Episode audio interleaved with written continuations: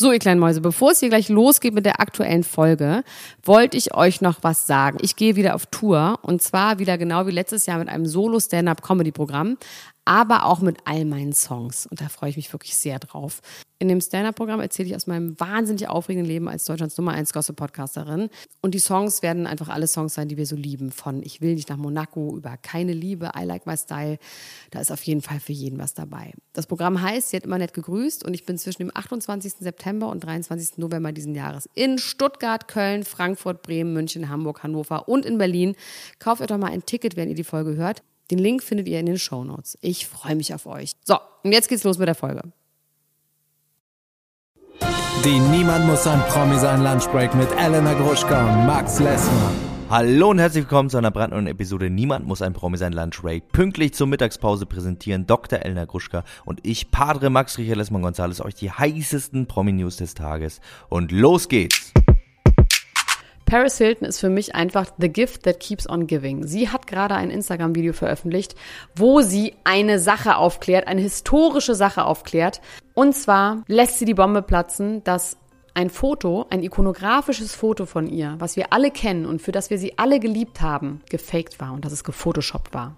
Und zwar geht es um das Foto, auf dem sie ein weißes Tanktop trägt, hoch die Hände Wochenende spielt auf dem steht Stop Being Poor. Ich erinnere mich noch sehr deutlich an dieses Foto und ich weiß, dass wir das damals alle irgendwie sau cool fanden, weil das perfekt in dieses Image der großen, blonden, reichen Barbie gepasst hat, die bei The Simple Life irgendwie ja auch klar gemacht hat, dass sie nicht weiß, wie man einen Wischmopp benutzt. Inzwischen wissen wir ja, dass das alles nur Fake war. Dass Paris Hilton sehr, sehr wohl wusste, wie man einen Wischmopp bedient, weil sie ja in diesem fürchterlichen Erziehungscamp war, wo sie ganz viel putzen musste und schwer misshandelt wurde und dass das eine Rolle war. Und jetzt passt auf, Leute. Auf diesem T-Shirt stand in echt, das zeigt sie dann mit einem Vergleichsfoto, also dem Originalfoto, wo sie mit ihrer Schwester Nikki Hilton zu sehen ist. Und auf beiden T-Shirts steht Stop being desperate.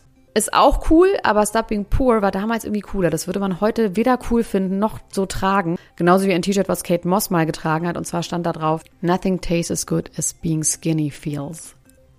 Würde man auch nicht mehr machen.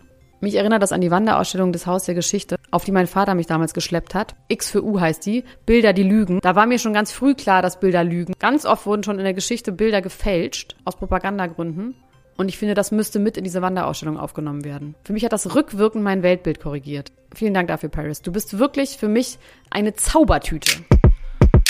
Am 20. April ist Willi Herren im Alter von 45 Jahren ganz überraschend gestorben. Gestern war seine Trauerfeier in Köln in einer kleinen Kapelle vor 30 Trauergästen wegen der Corona-Krise. Um 11.11 Uhr begann das Ganze, es wurden auch kölsche Lieder gesungen und äh, der Blumenschmuck und der Schmuck in der Kapelle waren in Rot und Weiß, den kölschen Farben gehalten. Auf dem Sarg war die Kölner Skyline abgebildet und ähm, der Spruch, den Willi immer gesagt hat zum Abschied, kriege ich jetzt gar nicht mehr so zusammen. Äh, ich will das jetzt auch nicht so dilettantisch nachmachen an, die, an dieser Stelle. Aber irgendwas mit Machet Jod, schwing den Hut. Und ähm, ja, das hat mich auf jeden Fall sehr gerührt, als ich das gesehen habe. Nach der Trauerfeier äh, ging es dann mit einer schwarzen Kutsche zur Grabstätte. Dort haben auch viele Fans ähm, Blumen niedergelegt, Blumenkränze und ähm, sind auch der Kutsche in einer Art Prozession gefolgt. Wie bereits vorher schon bekannt gegeben wurde, war Jasmin Herren nicht auf der Trauerfeier. Sie hat über ihr Management bekannt geben lassen, dass sie sich nicht in der Lage fühlt, daran teilzunehmen. Wir wünschen weiterhin der Familie Herren alles Gute. Von außen betrachtet muss ich sagen, wenn man sich eine Beerdigung für Willi Herren ausgemalt hätte, die hoffentlich erst in 200 Jahren gewesen wäre, dann wäre sie wahrscheinlich genauso gewesen wie die gestern. Ich bin mir sicher, das hätte ihm sehr, sehr gut gefallen. Kardashians machen Sachen.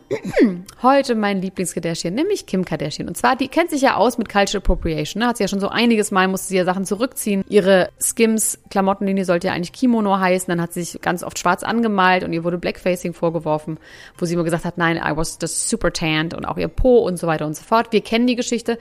Aber diesmal ist ihr was ganz anderes vorgeworfen worden. Und zwar hat sie eine Anzeige ins Haus bekommen von Italien itself. Von Italien, dem Land, genau. Und zwar wird ihr vorgeworfen, dass sie 2016 eine Statue eingeschmuggelt hat nach Amerika. Und zwar in einem Überseekontainer, in dem sich 40 Gegenstände befanden, die für Kims neues Haus sein sollten. Also Möbel, italienische Teppiche, Lampen und eben auch diese Statue. Und die hatte wohl ein auffälliges Zertifikat, wo die Leute am Zoll gesagt haben, hm, das scheint mir irgendwas nicht richtig zu sein. Und die sind dem nachgegangen. Sechs Jahre haben sie jetzt recherchiert, hat etwas länger gedauert und haben festgestellt, diese Statue ist aus dem zweiten Jahrhundert vor Christus und sie ist römisches National- und Kulturgut. Und die darf man nicht aussmuggeln.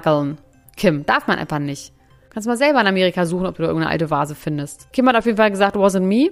Ihre Vertreter haben gesagt, Kim kennt die Statue nicht, Kim mag gar keine Statuen und niemand hat vor, eine Statue zu schmuggeln. Und sie glaubt, dass das in ihren Container reingeschmuggelt wurde und ihr Name dafür verwendet wurde und dass sie hofft, dass die Übeltäter schnell überführt werden und dass sie alles dafür tun wird, um dieses Verbrechen aufzuklären. Das war's auch schon wieder mit der Niemand muss ein Promi sein Lunchbreak. Solltet ihr jetzt noch richtig, richtig Hunger haben, Aptit, wie man bei uns sagt, dann geht doch mal auf podimo.com slash Promi. Dort könnt ihr für 99 Cent einen Monat lang Podimo Premium testen und bekommt da auch unsere Spezial-Sonder-exklusiven Inhalte zum Beispiel haben Elena und ich da gestern das allererste Mal über die Kardashians geredet. Unter Niemand muss aber sein Extrablatt findet ihr das da mit jedem Abo, was ihr über unsere Landingpage, die wir auch nochmal in den Shownotes verlinkt haben, abschließt, unterstützt ihr uns direkt. Morgen geht's dann weiter mit der großen Folge um 7 Uhr in euren Podcast-Feeds und am Montag sind wir mit der Lunchbreak wieder für euch da. Macht es gut, bis dann, tschüss. Das war die Niemand muss ein Promi sein Lunchbreak mit Elena Gruschka und Max Lessmann.